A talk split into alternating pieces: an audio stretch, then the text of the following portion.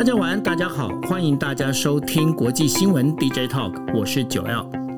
Hello，大家晚安，我是 Dennis。Hi，Dennis。那今天的时间是二零二一年的八月十八号哦。那非常大欢迎大家就跟我们一起来收听国际新闻 DJ Talk。那这也是国际新闻 DJ Talk 啊、呃。第二天搬到呃，就是凌晨零点的这样的一个时间点，那非常所以是十九号对不对？呃，是十九号没有错，但是因为我用十八号的原因，是因为我刚才讲十八号是希望那个整个是有串接的，所以我们现在时间其实是十九号是没有错的，对，嗯，OK，好，那所以呢，大家在听我在讲报那个日期的时候，那个我会报呃。半夜的那个日期，对对对对，好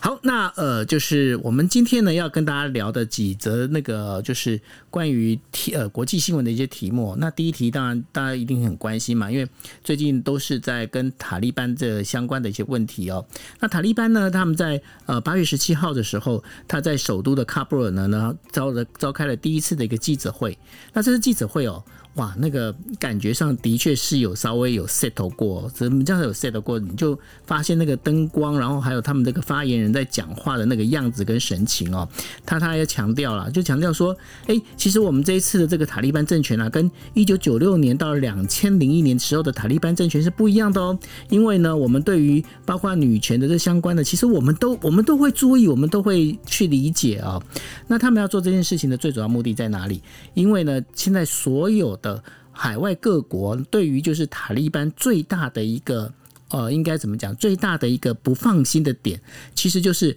塔利班对于女权上的一个不尊重哦。因为呢，在塔利班的基等于说他们是属于伊斯兰呃伊斯兰的基本教义派里头，对于女权呢，基本上他们就。第一个女女性是不能参政，那女性不能就学哦。那这些相关的这些事情，那包括了连中国哦，中国的那个他们的那个就是呃外交部的赵立坚呐，也都讲，我们目前并没有。这中国目前并没有哦答应，就是要承认塔利班政权，我们还在观察当中哦。赵立坚是这样这个讲。那然后呢，我们如果再看其他的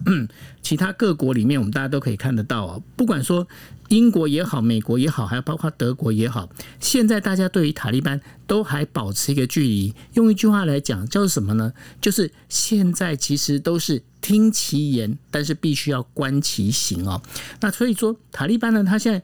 也知道，就是说，整个海外各地呢，对于他们的最大的一个悬念，其实在这一边。而且另外的话，大家如果知道的话，塔利班呢，其实从过去一直到现在啊。根本就从来没有一个稳定的政权过。为什么？这一整块的这个区域里面，它充满了各种不同的呃，跟伊斯兰相关的这些派系，然后呢，他们之间的一个相互的一个摩擦，相互的一个对立哦，其实就是一直没有一个安安宁的一个日子哦。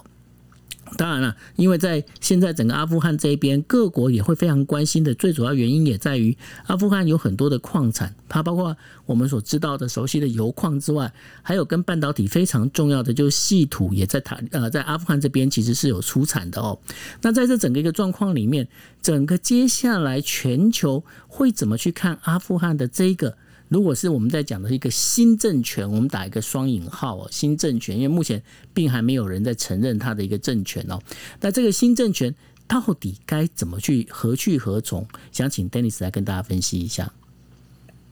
对，现在阿富汗的局势还是呈现一个混沌未明的一个情况。我所谓的混沌不明，就是因为阿富汗的政权，刚刚九号用新政权，真的是一个新政权哦。塔利班它本来是一个武，它过去这二十年扮演的是一个武装的组织，武装的组织它当然有一个目标，目标是推翻阿富汗的政府。等到美军真的撤离之后，塔利班找到了这个机会可以重返执政。可是二十年来哦。塔利班自己其实，我们从他最近的一波的这个呃行动，对外尤其是外交上面，过去塔利班。二十年前的塔利班其实不搞外交的，就是基本上他们觉得就是我们就是我们就是一个呃封闭的一个社会，我们不需要太太多的对外关系。想想看，北韩大家也是这样的想法。可是现在塔利班他们非常清楚，新的政权在二十年后重新回来之后呢，刚刚九二也有说嘛，在记者会上你可以看到，真的是有有不能说是完全有备而来，但是至少已经采取了一些现代化的一些思维，至少他知道形象上面，哎，马上就先抛出这个记者。会马上就先抛出一个话题，就是所谓的人权、所谓的女权哦，跟过去会会不一样的。放心，当然了，世界要不要放心，要看听其言观其行。现在全世界都跟他保持一定的距离，有一些分析，有一些评论。我我看到有有听到有一些评论说啊，是不是中国可以就此得利，可以跟塔利亚塔利班拉近关系，借此呢可以影响中亚？可是其实我相信中方呃中国大陆呢也会非常小心谨慎的来面对跟塔利班之间的关系，因为连俄罗斯到现在都没有公开的去承认塔利班的新政权哦，他都说未未来我们还是会呃我们是友善的，但是至少呃到目前为止我没有看没有看到哪一个国家说哎我们就认定塔利班这个政权 OK。那最新的消息呢，传出来是塔利班现在。我们说即位好了，或者是得到了这的进入了这个首都哦。那现在看起来他们是全面的掌控了阿富汗。那接下来的问题是如何来执政？因为我们说本来它是一个军事的组织，军事组织很容易，不能不能很容易啊。军事组织里面它的管理的方式会跟一般的管理整个国家社会会不太一样哦，会非常不一样。所以现在有新的消息指出，塔利班可能要重组一种委员会，可能是用委员会的 council 的机机制，有点像是什么？有点像是。是像中国共产党这样的一个委员会集体领导的概念，不会是一个超级超级大总统或者超级大领导人。当然，精神领袖还是会有的，可是可能会形成各种的委员会。现在传出来的消息呢，是说现在他们呃塔利班也在招兵买马，包括了吸引一些本来在阿富汗至少没有那么排斥塔利班的，还能够跟塔利班对话的。对话的这个呃人哦，来做来做来集合起来做这个委员会，所以到底塔利班未来的走向会是怎么样？至少短期之内，我觉得他在国际形象上，他不敢太太夸张的去伤害。虽然已经有一些零星的零星的这些冲突，可是我觉得他短期之内不敢太夸张的去做。去做这个侵害人权的动作，因为他必须要考虑到现在刚刚刚刚进入到这个首都，国际上怎么看待他？那他非常他会非常希望能够有主流的国家赶快去认证他的这个政权。我觉得现在看起来，俄罗斯可能是他努力拉拢关系的一个方一个一个一个一个对象吧。因为如果有一个国家跳出来。也许就会有相对应的国家会会跳出来支持他。塔利班有很长很多很长的路要走了，那全世界也真的要非常仔细的去关注，呃，可能会更加的仔细关注塔利班他们到底会是什么样的一个政权。是，那我们就在讲哦，就目前接下来阿富汗它会演变的一个剧本，大概会有三本剧本。那我们之前也跟大家分析过，那第一本剧本当然就是说，如果他今天没有办法好好的去安抚那个整个阿富汗国内的这样的整个一个呃，包括治安上的一个稳定，因为呃最近是有传出了哈，就是塔利班他才刚进入那个喀布尔呢，已经传出北部有些组织已经在组织一些民兵哦，那准备要对塔利班要进行反击哦，那所以说。在在这相关的这些讯息当中啊，现在目前其实都还是在错综复杂、混沌未明的一个状态。那当然，第一本剧本就会可能是怎么样？可能如果打那个塔利班他没办法安抚整个国内的一个治安的话，那会不会就是中国跟呃俄罗斯出面来去帮忙去干涉去做这件事情呢？现在目前这是第一个很有可能的剧本。那第二个剧本当然就是我们之前也跟大家聊过的，他可能会跟中亚的五个。就是这样的中亚五国，这个伊斯兰的国家来做一些合作，那做一些合作加盟。但是当中的话，当然是必须走经济的这个角度哦。但是因为现在整个国际趋局势里面，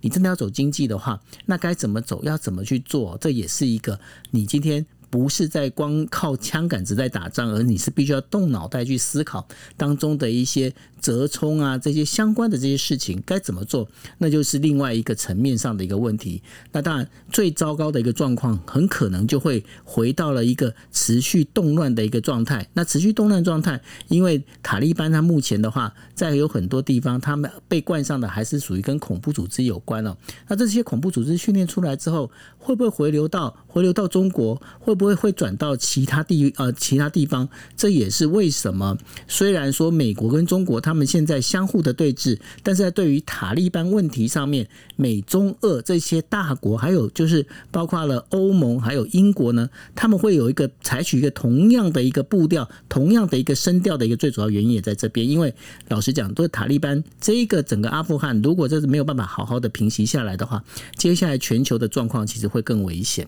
OK。好，那我们谈完这个塔利班，谈完这个呃，就是中亚状况之后，我们就必须要来聊一下刚刚提到的美中之间的关系哦。那如果大家呃有仔细去看上个星期的一个新闻的话，会发现一件事情，在八月九号的时候呢，呃，就是中美官员呢在联合国安理会的会议上呢就再度交锋哦。那这两个人是谁呢？一个是美国国务卿布林肯，他不点名批评中国的霸凌行为，但是呢，他还是就他就。讲说有些国家霸凌行为，那当然是没有点名，但是直接就讲他。那当然，中国驻联合国的常驻副代表戴斌呢，就立刻说，美国没有这个权利可以在就整个一个南海海洋问题上面呢，来这边说三道四哦。那当然讲完这些事情之后，在呃八月十七号的时候，中国也宣布了，他在呃就是呃中国军呃中国中国的东部战区。新闻官在十七号的时候就宣布了，他们将要在台湾的南西呃，就是呃西南方还有东南方的那个空域跟海域进行军事演习哦。那在军事演习的规模其实也不小哦，包括有潜艇，然后对潜的那个警戒机，还有战斗机。那这当中的话，其实最主要的原因也是因为呃美国陆续的批准了这个整个对台军售的相关的这些措施，然后中国所做的另外一套的一个反击措施哦。那对于这整个一个包括从南海一直到台湾海峡这当中的这个整个军事的这个气氛开始又往上拉高的情况之下，Dennis，这个会造成一些擦枪走火吗？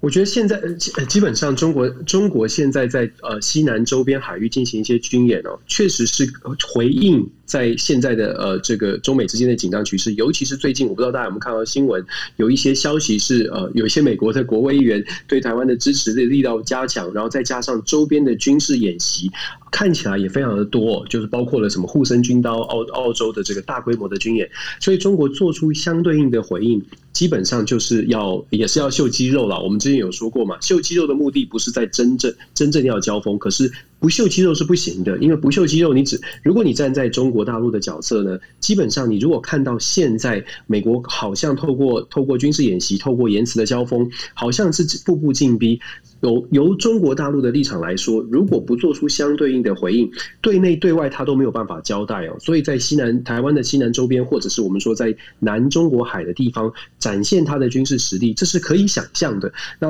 我不会说觉得说这是非常紧张，但是我们要密切的观察哦，因为擦枪走火的情况。很有可能会因为言辞的交锋，然后没有后没有这个言辞的交锋，会让大家更更不高兴嘛？那不只是官方的也这个所谓的战狼外交不高兴哦。我觉得现在我们观察到中国大陆民间的声音，其实也是非常的这个民族主义的情绪也是非常的高涨哦。所以在这样的情况之下，我比较觉得是所谓的擦枪走火，会不会是？军方军队里面的一些呃士士官兵，他可能也是他就是年他也是年轻人啊，大家有没有想过，他也是年轻人，他也上网，他也他也会看到这些消息，会不会因为这样子让他在呃就是出去做这些军演的行动的时候呢，比较比较激动一点，可能甚至有个人的这个呃情绪的反应，造成一些事呃造成一些事故哦，这很难说。可是我觉得现在的状况看起来，呃肌肉是越秀越越秀肌肉的这。这个动作是越来越多，然后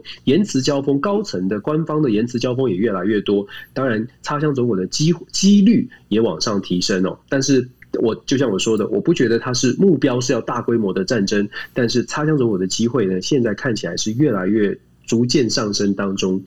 是，但现在包括了就是呃那个。呃，我们刚才提到澳洲，他做也做了同样的一个军演，而且是从呃六月要一直演习到八月哦。他们这样整个，而且结合的就从那个我们在讲的，就是四国联盟、印太的四国联盟里头，然后开始要去扩张，而且这当中已经把法国、德国还有就是印尼都已经印尼都已经拉进来了哦。那在这一做这些事情的时候，你认为它这当中的一个对应会有一些对应关系吗？还是就是说，其实这整个南海的未来会变成是一个呃温度升高的一个状呃一个区域呢？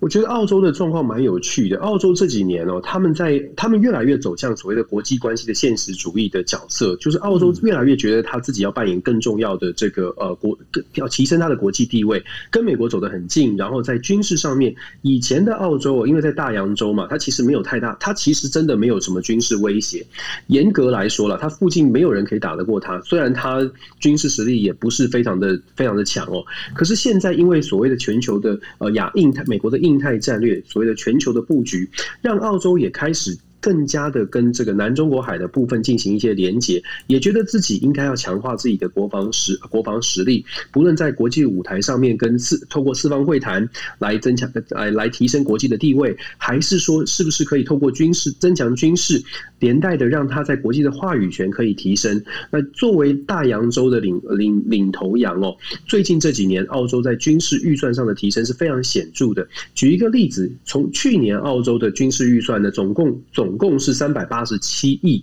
澳币，今年提升到四百四十六亿，上涨了百分之十五哦。然后，而且呢，它也占到了 GDP 的超过百分之二点一。这个在澳对澳洲来说，我们刚刚说了，对澳洲来说，它周边的国家根本没有人可以挑战它，所以它上涨的这些军事的行呃预算，以及它准准备要建制更强大的军队，基本上就是因为所谓的印太战略，所谓的这个要外在介入到呃或者是呃南中。国海的纷争让他觉得紧张。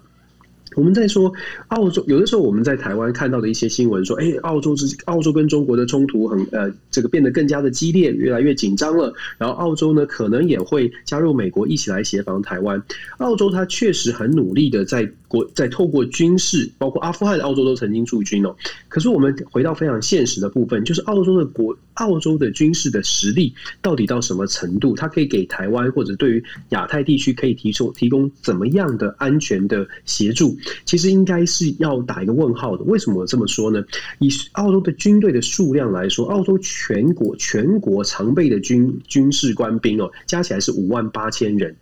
哦，就是我五万八千人哦，我们不是小看这个数字，而是这个数字它确实能够做的事情是非常有限的。然后，澳洲的海军呢，呃，虽然做这个军事演习，可是澳洲的全海军的军舰是四十六艘，所以。我们说护身军刀的这个军事演习，澳洲可能派出十几艘、二十艘，那已经是他海军大概一半了，是非常大的。对澳洲来说是非常大的演习。可是澳洲的实力也大概就是这样。我们并不是说小看澳洲，而是我们在讲说澳洲能够扮演多大的角色，或者在台湾看见说，呃，在整个大洋洲，澳洲澳洲做着护身军刀，然后好像很好像好像实力很强，可是真的很实际的一项一项的来看这样的军事实力。坦白说，台湾的军队的力量远比澳洲来的强哦，这是这是非常现实的问题。所以我们在有时候解读国际新闻，我在看这个所谓的澳洲的护身军刀的演习也好，或者是澳洲的军队是不是可以来也来帮忙协防台湾？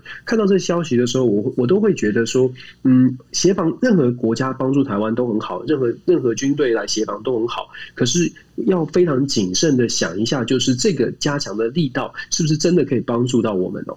嗯，呃，我觉得有的时候解读，不是解释解读上面稍微多理智一点了，比比较比较好，我会这样觉得。要从呃各种不同的角度来去看这个新闻了，要不然的话，其实我们很容易就是因为因因呃因噎废食这样的一个状况，其实也不是很好。好，那我们接下来呢，我们再聊一下，就是美国的，就是呃南方哦，就是我们在讲的是南美洲。那南美洲秘鲁呢，就大家如果有记住，在大概是今年的年初左右，没有的，对对没有，他是在今年年初有出现一件事情，就是他们当时旧的那个外交部长。强打的、那个哦、对，跑去打那个中国疫苗有没有？然后就自己 自己先打，然后后来搞到整个就是秘鲁这边，后来就整个政权就啪垮了。然后六月就新一个选举出来哦。那选完之后呢，最近秘鲁的外交部长又请辞了。请辞的原因是为什么？因为他因为一个失言哦，他失言讲的事情是说，呃，当时就是认为呢，就是呃，在整个澳呃，就是秘鲁这边有一个发动这个游击战的叛军组织叫做光辉道路哦，他是得到。了美国中央情报局，然后才会这样子。那反而这整个就引引起了军方的非常不高兴。那这整个一状况里面，秘鲁到现在好像还在持续变动，而且他们面临的好不是只有这单纯的就一个失言风波而已。他们秘鲁国内整个遇到的一个问题，其实还蛮大的，对吧？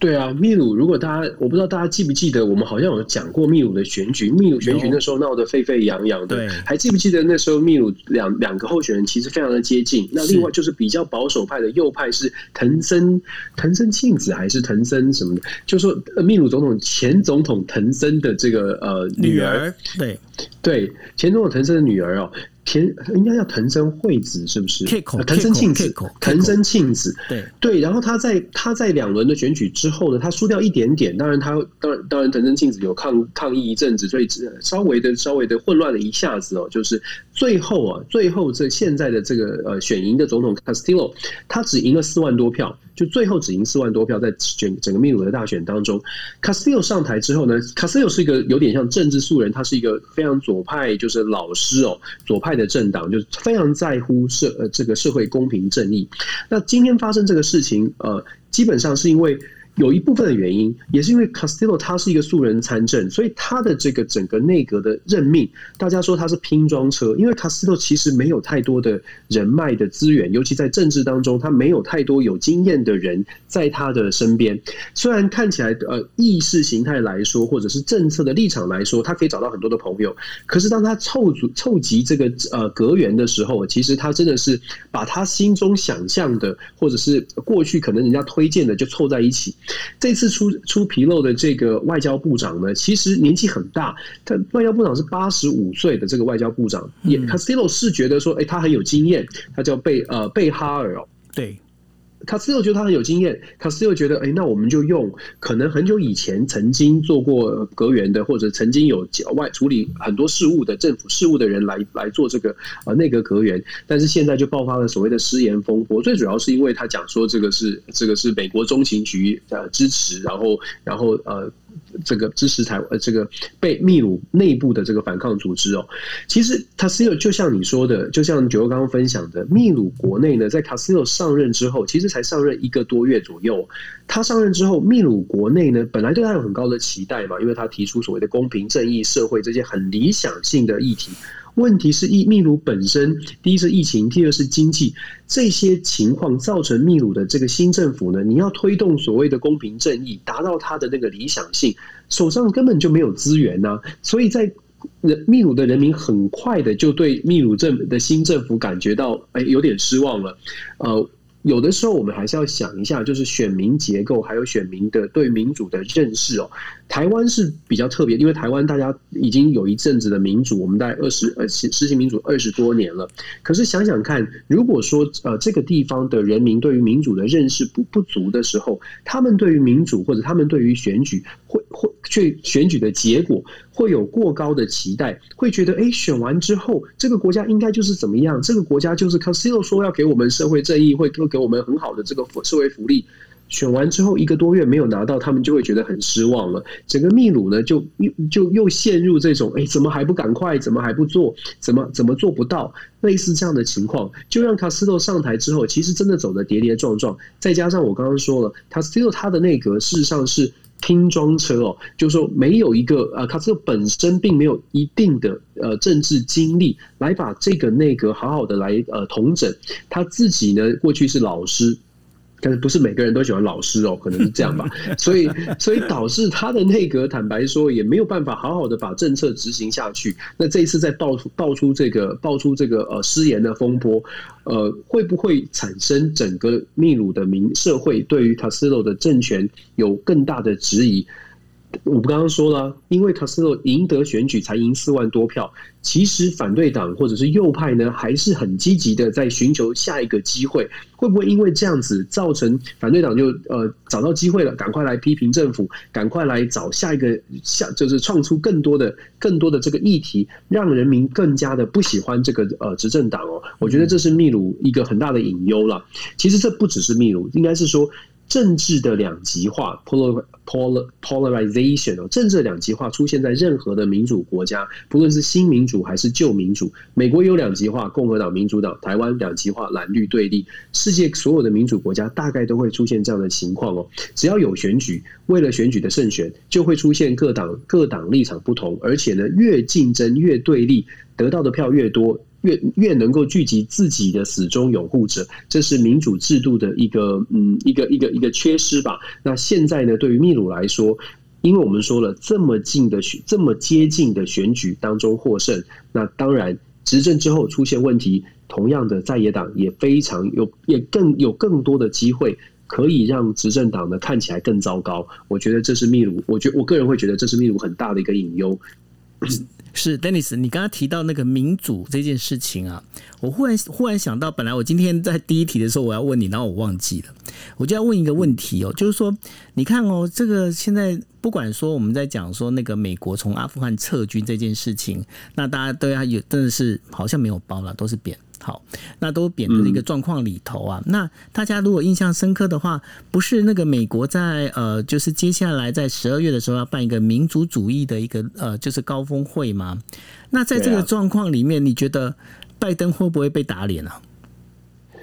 拜登会不会被打脸？哦，现在我们看阿富汗的事件呢，已经让各国呃，包括欧洲的国家，欧盟为了阿富汗事件开召开，昨天开了一个紧急的会议，在会议当中呢，大家不愿意很直白的去呛美国，可是。说出来的话，基本上已经是告诉大家说，美国你的你的角色，我们必须重新来思考。包括华邮、纽约时报，其实都都写了非常多。甚至你知道，纽约时报它的立场其实是自由派的，对。可是甚至连连纽约时报都都报道了非常多的故事，甚至是找了这个呃曾经参参战阿富汗的这些士兵去挖一些人物的故事，想要诉说的，其实有点贴近民主党对于拜登的这个决定的呃抗这个批评哦。他们批评什么？民主党自己批评拜登什么呢？民主党批评拜登的一点呢，不是撤军这件事，撤军迟早要撤军，大家会觉得撤军是共识。问题是你怎么撤？怎么撤？花的时间，然后怎么样慢慢的 fade out，而不是直接 withdraw，就是慢慢的淡出，就是我们像那个特效一样，那你要慢慢的淡出，而不是直直接的，就是呃就直接跑掉了。所以这是拜登最被被被批判最多的。包括民主党，美国的民主党内有这样的批判，那更不用讲。我们说欧洲的这次的紧急会议当中就有讲到这件事情。我们回到刚刚九欧你问到说，所谓的十二月的这个民主峰会会不会被打脸？我觉得十二月的民主峰会。我们之前就有说了，我觉得十二月的民主峰会对拜登来说，他就是希望可以扭转，就是再希望把大家再找来，重新的讲一次，就是为什么拜登会有这样的政策，然后为什么民主国家应该要集结在一起。问题是，阿富汗现在的状况会让美国这个民主峰会它的正当性或者它的效果呢？我个人会觉得会大打折扣，因为阿富汗的状，我而且而且啊，如果阿富汗就是塔利班的政权。真的做出现最不幸的状况，真的开始等到美军或者是外国人全部走光了之后，开始又回到二十年前那种呃非常激进激进式的镇压民众，或者是对女性的不尊重、对人权的不尊重，大这些负面的消息都会加在拜登的决定上。就是会把拜登的决定看让会会让拜登撤军的决定看起来更糟糕。嗯，大家会想说啊，你看，我们就说你要慢慢走，你现在造成的阿富汗的人民受的苦，会真的就会打有点这个这个这个消这样的这样的消息就会打脸拜登了。所以十二月的这个民主峰会啊，拜登有他的期待，可是世界现在怎么看拜登或怎么看美国，我我会觉得呃，大家可能会稍微的更谨慎小心一点。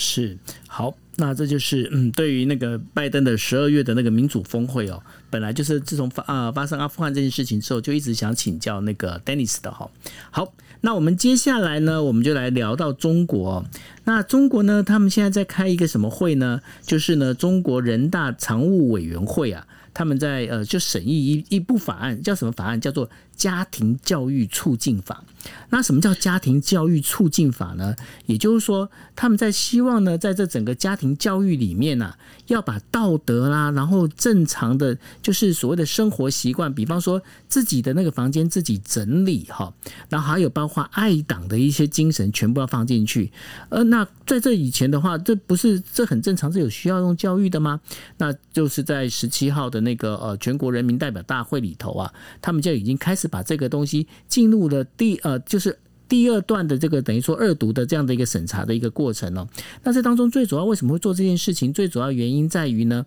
因为。中国在最近这一段整个一个呃改革开放之后啊，出现了很多所谓的留守儿童的一个问题，而这些留守儿童呢，从他长大之后呢，反而会成了就是包括整个一个地区啊，包括社会的上的一个问题出现了。但是呢，这个部分过去的家长他们都是把这些孩子的这些算是心理养成的这些教育啊，先交给学校了。但是呢，中国共产党他们现在就觉得说啊，不行，你不能把它就交给学校，他这。个孩子的这个教育行为啊，你应该要来由就是自己的爸爸妈妈这边来做一个教育跟管理哦。那所以呢，就把这东西明文化、立法化、规定起来哦。那对于中国来做这件事情，连这么细的东西都要做规定，你觉得中国未来的小朋友会怎么样？会怎么样啊？想法就会比较一致一点吧。我觉得家庭教育法，就你会看到比较微管理哦。中国大陆现在比较微管理，当然它有很多的层次啊。微管理现在推动推动人大他们在推的所所谓的家庭教育法，改成家庭教育促进法，更进一步的呢，希望不只是我们之前说的中国打击打击所谓的补教业嘛。讲的很漂亮啊，就是说，呃，就是说补教呢可能会呃双减政策，会让减少负担啦，然后然后减少这个让这个补教业者不能不能盈利。呃，有各种的说法。当然，从中国的角度呢，很多人很很多人可能会支持，会说是哦，这样子可以让社会公平，实现更多的公平正义，让新呃小朋友的让学生家长呢可以减轻一点负担，因为不是不不再补补习补习不用再花很多的钱嘛，或者没有这样的事情，可以减轻一些负担，这是一个一个面向哦。可是另外一个面向呢，如果你把它层拉高到政治的层级，这个这种像现在这个家庭教育促进法更进一步了，不只是补习班哦。家庭教育促进法里面的关键在于说，你不能有家教，家教也不能是家家教也不能是盈利性质的。那你知道中国可能很多呃，也不只是中国啦，其实亚洲很重视家庭很重视教育的啊，父母呢可能会请家教，很多请家教还特别请外师，对不对？英文英文老师请外师，这很重视。那呃。亚这个亚洲文化很很强调教育，大家会有什么去 Ivy League 要上长春的某一小，我的小孩要教育啊英文。可是英文教育它背后某种程度也成也也变成变成有机会接触到更多跟外国事务相关的消息讯息，甚至课程课纲。在中国大陆或者在亚洲国家，很多的补教业者是不是都强调我们是美国美式教育、美国课纲跟美国接轨？偏偏这就是中国可能不想看见的事情。对于中国来说，为什么要美国课纲？美国课纲不可能，他们会担心说，所谓的美式教育不会只是语言上，还有文化，还有历史。都可能会影响到中国的幼苗。当然，我们就说从什么角度看哦？从中国政府的角度就会说，那你那你你你让我知道这么多世界历史，你的世历史观跟我的不一样。那我如果开放所谓的美式教育，会不会我的中国的小孩就会呃看到不一样的世界，或者是有完全不一样的想法？为了这样的事情呢，我们说有各种面向哦。这种面向就会说，嗯，中国大陆现在做做的事情，从从打击补教业者到现在家教也不行，某种程度就是在避免，如果补教业或者是家教传递了很多西方的讯息、西方的文化，不见得是推动什么民主政治哦。纯粹是谈到西方的西方的文化、西方的语言、价值观，都会对下一代有影响，所以现在要把这个部分也切断掉。我说，其实这样的新闻呢，有真的有很多的面向。我们刚刚说的支持的有支持的说法，反对有反对的说法，也可以从经济面来讨论。那为什么我们把呃，我觉得 DJ Talk 我们希望把这个新闻呈现出来，而且尽可能的讲不同的角角度，就是希望朋友们大家都可以一起来思考，思考一下每一个角度是不是都有一定的逻辑。的基础，如果有的话，那大概就可以理解为什么有些人的立场会跟我们不一样。有些人会觉得，哎，你你觉得这件事情不对，你觉得这个事情中国管太多，可是为什么有些人觉得好像有道理？立场不同而已，大家可以互相讨论。那我觉得把这样的事情呢跟大家分享。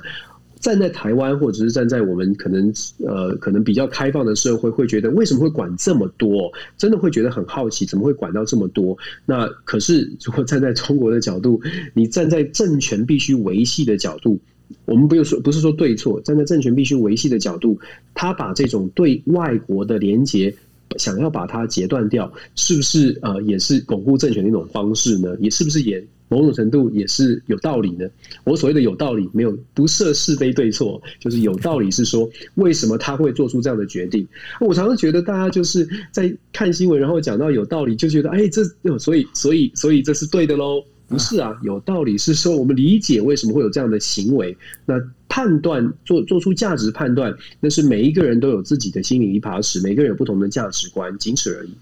对，这个就让我想到了，我记得很久很久很久以前哦，那个 Apple 有一有一个电视广告，那就有一个人呢就跑，那然后跑进一个工厂，我如果印象没记错的话，那那工厂里头他还做的是一那个就是一个一个的那种机器机器人哦，就这样做出来。然后那个女生就跑进来，跑进来之后呢，啪的一个就锤那个锤子呢，就把这整个一个那个算是有点像 IBM 的那个所做的那个电脑，什么砰啊，全部打破掉。那就在、哦、对，我记得，对对对，那个就在讲，就是 Apple 是怎么就是这样诞生。那而且它很妙哦，它那时候它整个画面哦。画面它一直都用黑白来做呈现，那后来的就是 Apple 的那个最早的那个 logo 是那种等于说是多彩的，这有层一层一层的那种 logo，那个苹果就这样出现。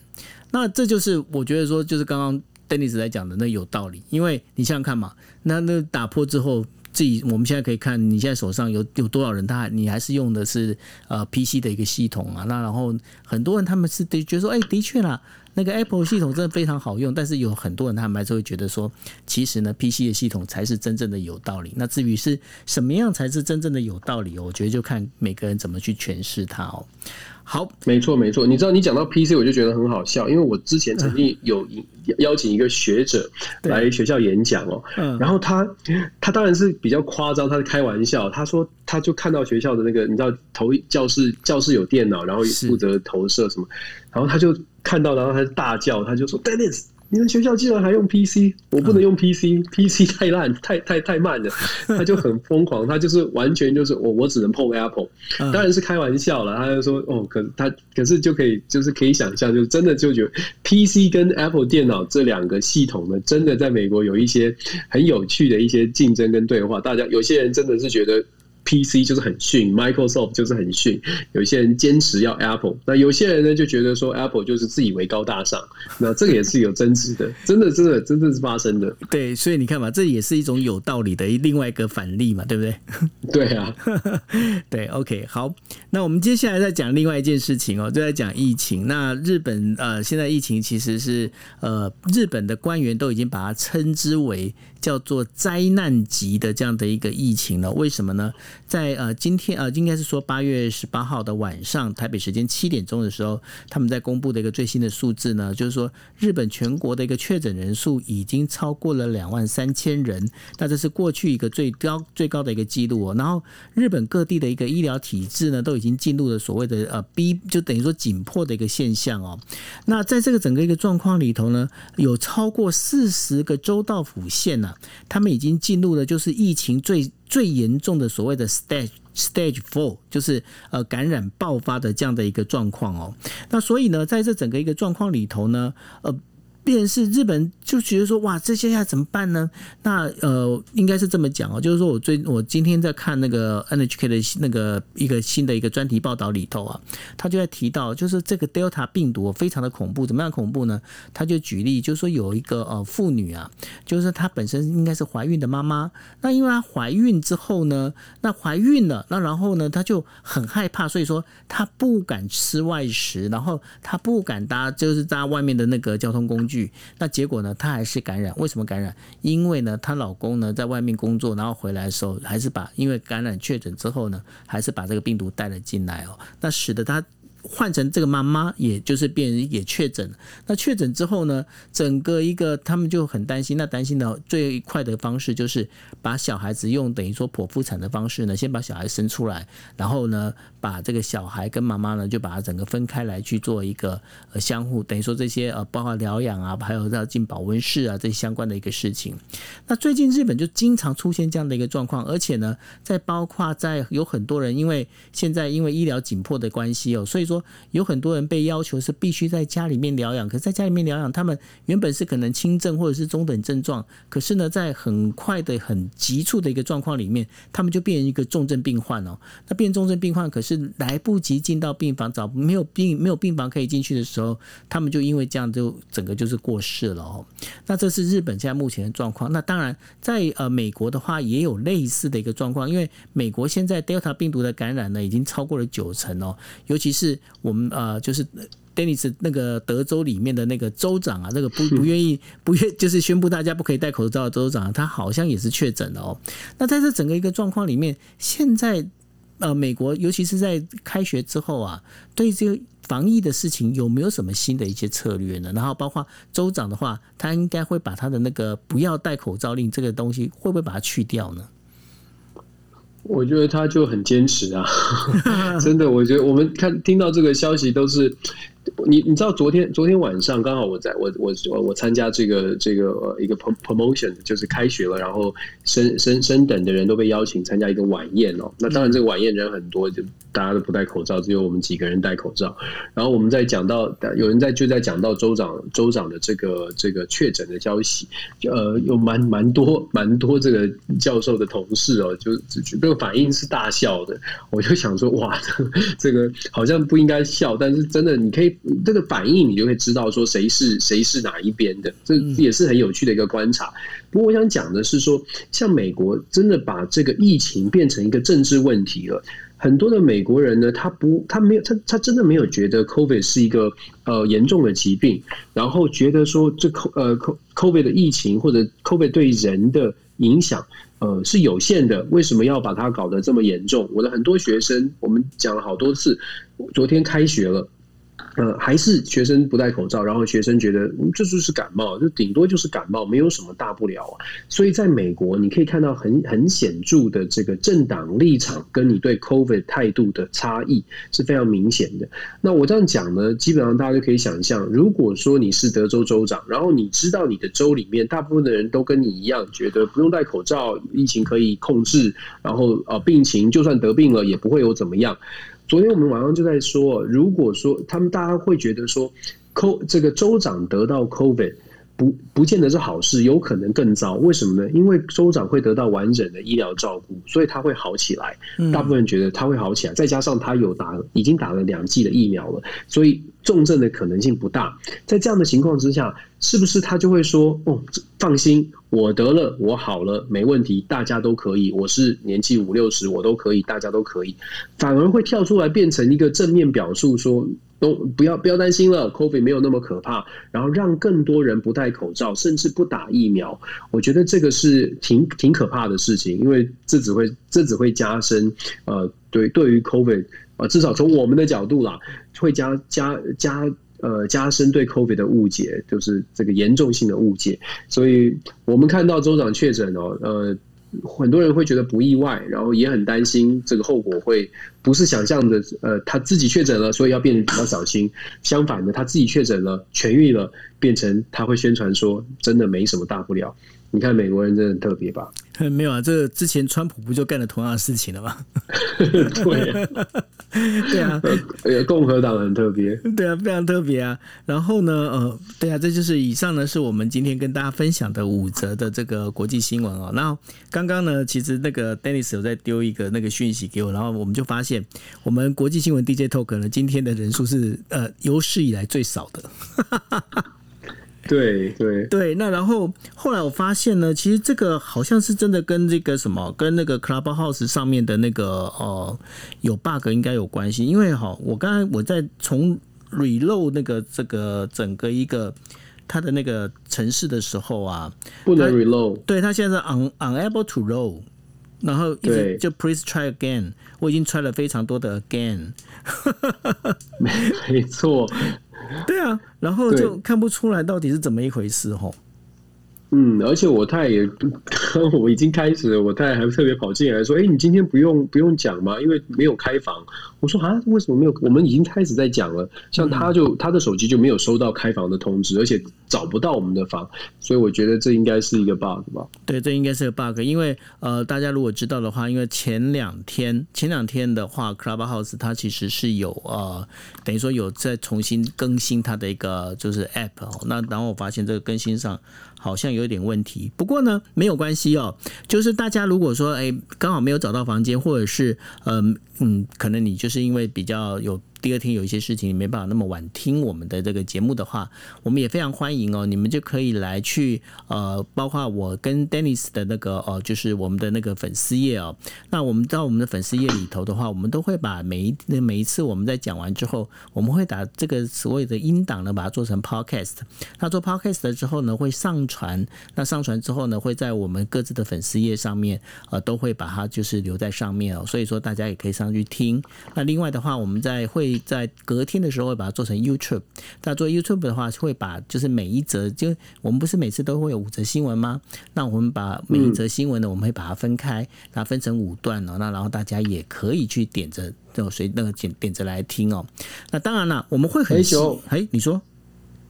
对，刚刚有朋友传讯息给我说，我们今天开的是锁锁起来的房间，只有 Club Member Only。是这样吗？欸、是不是系统的设置？哦，我哎、欸，真的也是没有是是系统没有公开，系统设到了耶，所以系统它自己锁到。我现在看到后面，你现在看右上角有个锁头，哎，对啊，哦，原来是这样，对对对，那我们朋友蛮多的，我们自己的朋友一百多个，我还蛮开心。OK，没有，可是这个是这个好像是他自己把它锁起来，好奇怪哦。嗯，这个可能也是一个 bug，因为平常平常平常没有都是公开的，对，因为我们平常都是开公开的，也没错耶。好哦，那下次我们在开房的时候，我会再 double check 这一些相关的讯息。嗯，感谢，非常谢谢大家的提醒。对啊，所以所以你看嘛，我们还是必须要公开讲，我们不能偷偷的，然后躲在那个结束之后，然后偷在，然后两个人在开那个检讨会议。为什么今天人那么少？对，这个不能闭门造车。对，所以要谢谢很多朋友来，就是大家来陪我们。OK，好啊，那真的，那看到这个讯息，我们就安心很多。要不然这刚才看到一百多个，然后我们心里都在很难过，在想说怎么会这样？对，发生什么事？不过非常感谢，感谢，对，非常谢谢大家。那当然也欢迎大家随时就是可以多拉一些朋友进来跟跟我们分享。那当然也可以来听我们的，包括我们的 Podcast 跟我们的 YouTube。OK，好，那我们今天的节目就到这边喽，谢谢大家，大家晚安，拜拜。谢谢，晚安，拜拜。